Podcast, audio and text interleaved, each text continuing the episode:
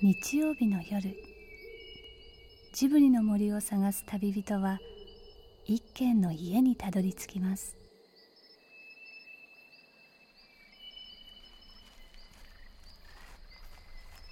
ジブリの森のラジオの川のほとり。そこに立つレンガの家はスタジオジブリ鈴木敏夫さんの隠れ家です。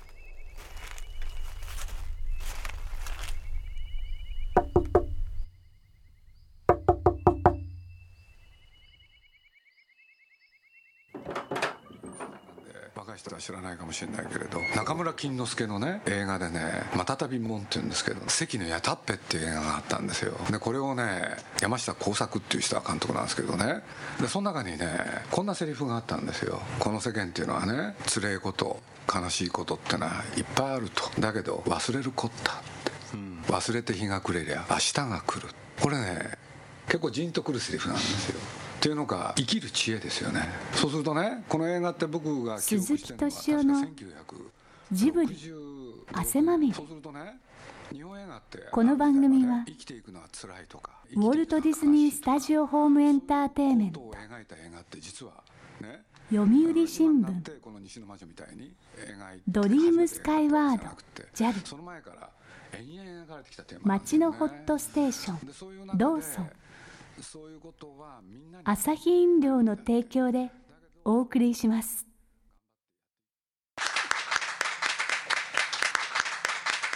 一人一人。映画の感想を。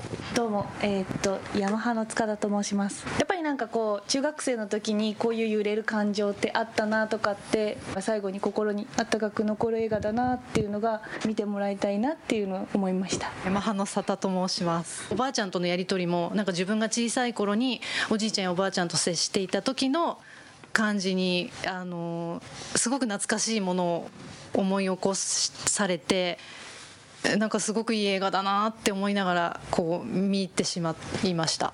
えーヤマハのサザエさんことあの山中野ですけれども はっと気づいた時にちょっと最後にこう涙がツーッと出てくるような物語かななんて見て思ってたりしてました。えー、集英社ロードショーの藤井です。自然の移ろいとか風の匂いとかスクリーンからこう匂いを感じるようなそんな映画だったと思います。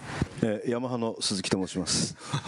私はあの主人公よりももっと大きな娘がいる親父なんですけどなんとなくあまり自分の娘と会話しなかったんだけどひょっとしたら女の子はこういうふうな感じで大きくなっていくのかなっていうようなものをなんか感じながらね映画見ててで最後はまあ無条件で泣けるとこういう感じでした。この日開かれたレンガや特別試写会で上映されたのは6月21日から公開される長崎俊一監督の映画「西の魔女が死んだ。山崎さん号泣ですかやっぱり？僕は声が出そうになりまし声が出そうにたはい。で眼鏡はず終わって眼鏡外して眼鏡があの水滴で濡れてる。激しく激しく涙が出たんだ。それどの辺なんですか？ラストですね。まああの結構ずっと泣いてたんですけどラストシーン。配給会社やレコード会社の女性たちに混じって一人の武骨なおじさんが眼鏡に涙を滴らせていました。さっきからあの山崎さんなんかあのメモをね随分いっぱい書いてお持ちなんですけれどどうもシナリオをねあの僕に何の断りもなく。いやいやいやシナリオじゃないです。僕大体あのいろいろこう内省的にあのいろいろメモを取ってるんです。番組のスポンサーでもあるローソンチケットの山崎文夫さんですただ唯一一人だけ泣けなかった鈴木さんはその辺はどう思われたのかなっていうのがね。いや僕ね一つ大きな感想としてはね、生と死を扱った作品すごい多いですよね、ご多分に漏れずもしかしたらジブリの作品もその路線をやってるし。それとまあ引き慣れで言うとね「世界の中心で愛を叫ぶ」あの作品も実はそうですよね。ななんでこんなに生と死みたいなことがこうやってね、映画のテーマになってきたんだろうなってそれはちょっと思ったんですよね、人にはその肉体と魂ってものがあると。いろんな意味で痛みを感じるのは肉体があるから苦しみ悩む、その肉体がなくなればねそれはなくなるんじゃないかみたいなそんなセリフあったのあるじゃないですか。多分生と死っていうのはねそのセリフとの関係を多分言ってるんだと思うんですけどね、そうすると要するに何つったらいいかな。娯楽として見に行く映画っていうものがなんかそこへ触れなきゃいけないってのはな何なんだろうなって。ちょっとそれはね客観的にねそういうこと思っちゃったんですよ、なんか多いですよね。いやそれはあれじゃないですか。その誠意を生きるってことを大切にしてない時代だからじゃないですか。やっぱり生きてる実感がないってやつでしょ、すごく主観的ですけど、まあ、僕はこの年になってやっぱりその肉体を鍛えなければ強靭なその精神力が持てないっていうことでいろいろまあやったりしてるんですけれども。そうやってな運動してるってことそうです。ねジムに通って。あジムに通って、ええええ。おしさんはそれでね風邪ひいちゃったんですよね生きてる実感って何なんですかね？ちょうど2年ぐらい前なんですねこれこの企画をやろうと思ったのが。やろうと思ったのが。はい、でその時にあの1年間の自殺者の数が3万ぐらいだったんですよ。でそれを2万人台に落とせないかなと思ったんです。これはすごくきれ事のように聞こえると思うんですけども。で当時、えー、と学校に行け行けない登校拒否の子どもたちが30万人いたんですね。でその子たちはこのまま行くと引きこもるか死ぬかだったんですね。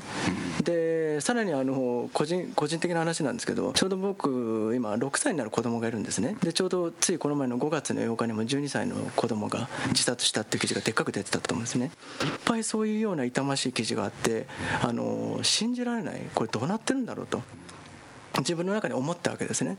そういう時にこの映画の主人公のおばあちゃんみたいにもう学校なんて行くのやめなさいっていう人がいたらどんなに楽かと僕は思ったんです。例えば「いいよいいよもう会社なんて行かなくていいよ谷島君」って言ってくれるような人がいれば僕はすごく救われたんじゃないかなと思うんですよ。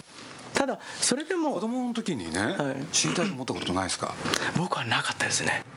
山脇さんは？いじめられましたね随分、死にたいと思ったことないですか？死にたいと思ったことはないですね。でもいじめられましたねかなり。うん新井さんは？あんまり理解できてなかったんですよ小さい時。うん、なんか死イコールなんか痛いとかね。そう痛いとかなんかそんな感じ。要するに自分がいなくなっちゃうってことですよ。そうですね。だから僕の自身の経験で言ったらね子供の時やっぱり死にたいと思ったんですよね。一番最初に思った。やっぱ小学校の高学年じゃないかな。高学年？それ特別のことだと思わないんですよ実を言うと僕らのね世代って言い切っていいかどうかみんなそうだったんじゃないかなって。でもそれを実行に移すかどうかは別ですよ。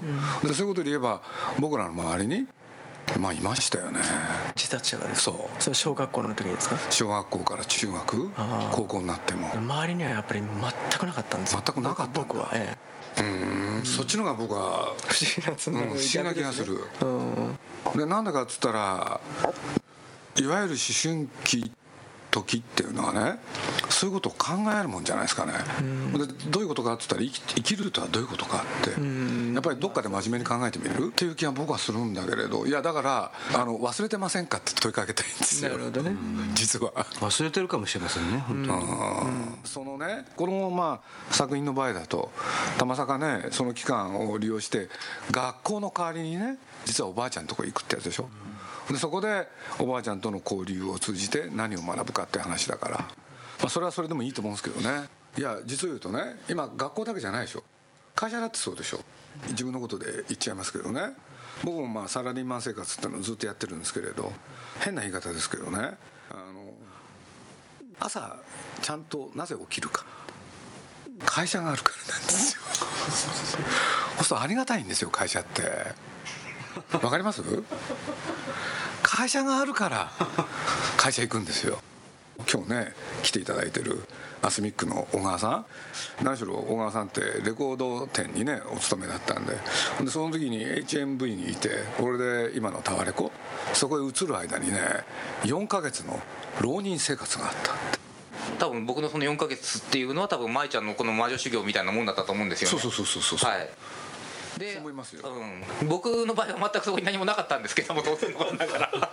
けどやっぱりあれがあったからこそ次のがまた一歩が踏み出せたっていうのがあるんで多分人によりきりなのかもしれませんけどこの子にはこういうものってのはやっぱ必要なんだと思ったんですよね。でそこはやっぱりこの子が抱えてる息苦しさってのもよく分かりましたし息苦しいから会社辞めたわけであって僕もえ一言だと思って見てたでしょ？見てました。でもそうやって置き換えるとよくわかるでしょこの映画。いや本当にきつかったですからね。体は健康になっていくんですけど心はどんどん鬱になっていくってやつで。だから彼女も同じ状態だったんですよ多分。そうですね。それはいまだに周りに言われますよ。あの時のお前だけは絶対変だったって。だから本当単純ですよね。いやある意味で単純でしょ？はい。だって会社辞めただけでしょ？はい、そうなんですよ。でそこだけで自分のアイデンティティというか俺何だったんだろうっていう。ほんでこんなに簡単に崩れるかってことでしょ、はい、はい。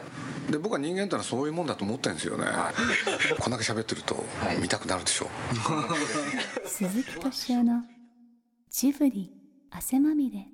仕事が楽しくなきゃいけないって言葉も流行ってるような気がするんですよ僕。ああそうですね。うん。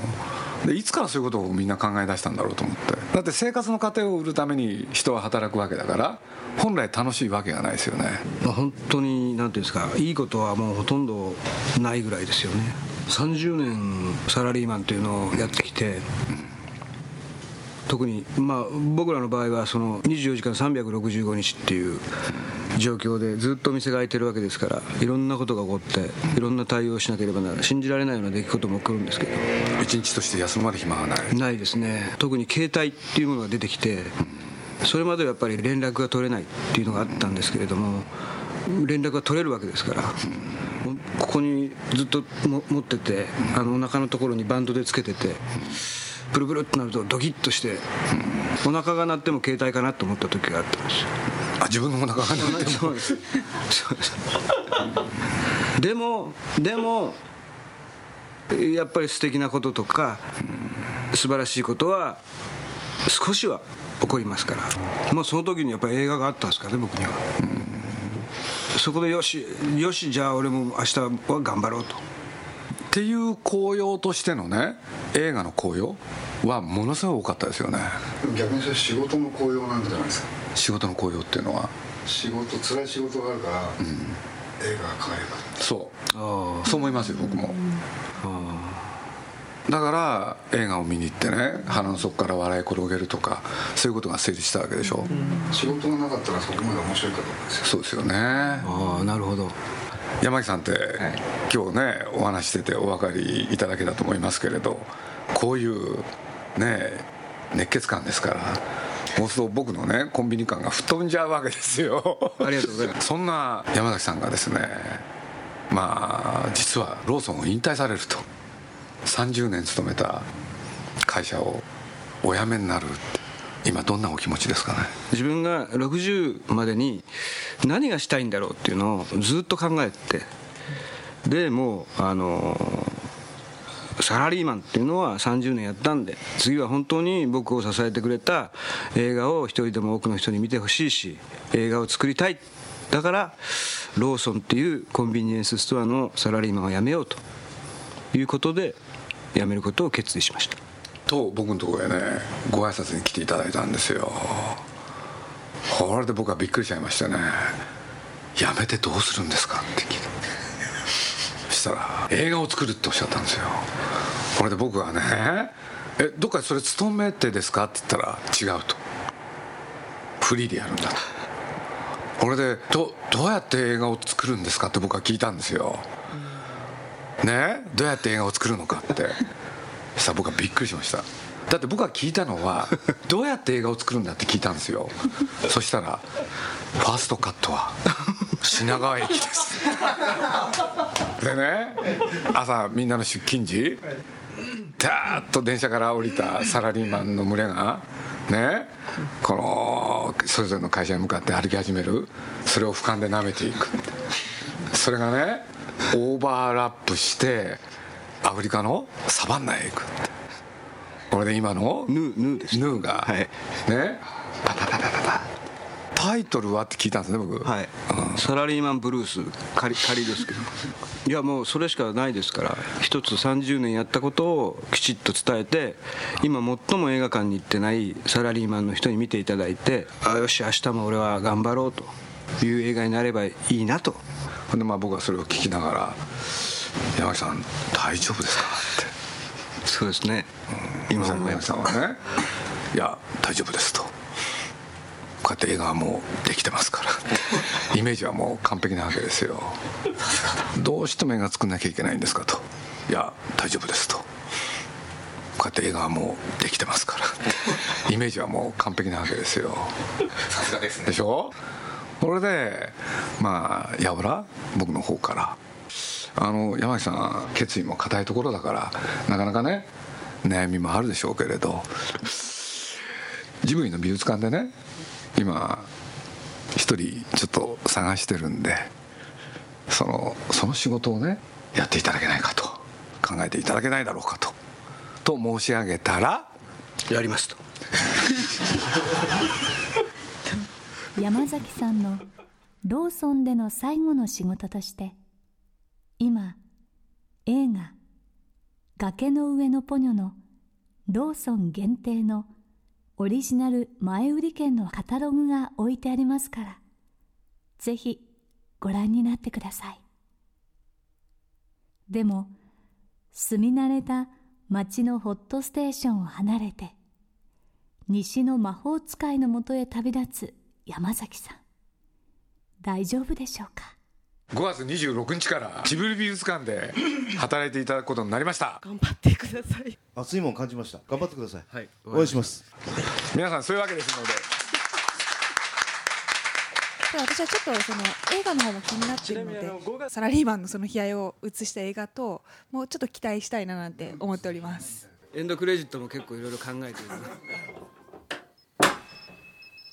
この続きはまた来週。鈴木敏夫のジブリ汗まみれ。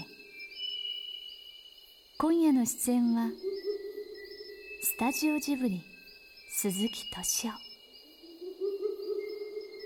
三鷹の森ジブリ美術館の山崎文夫西の魔女が死んだのプロデューサー。谷島正幸さん。アスミックエース小川博之さんでした。この番組はウォルト・ディズニー・スタジオ・ホーム・エンターテインメント読売新聞ドリームスカイワード JAL 街のホットステーションローソン朝日飲料の提供でお送りしました。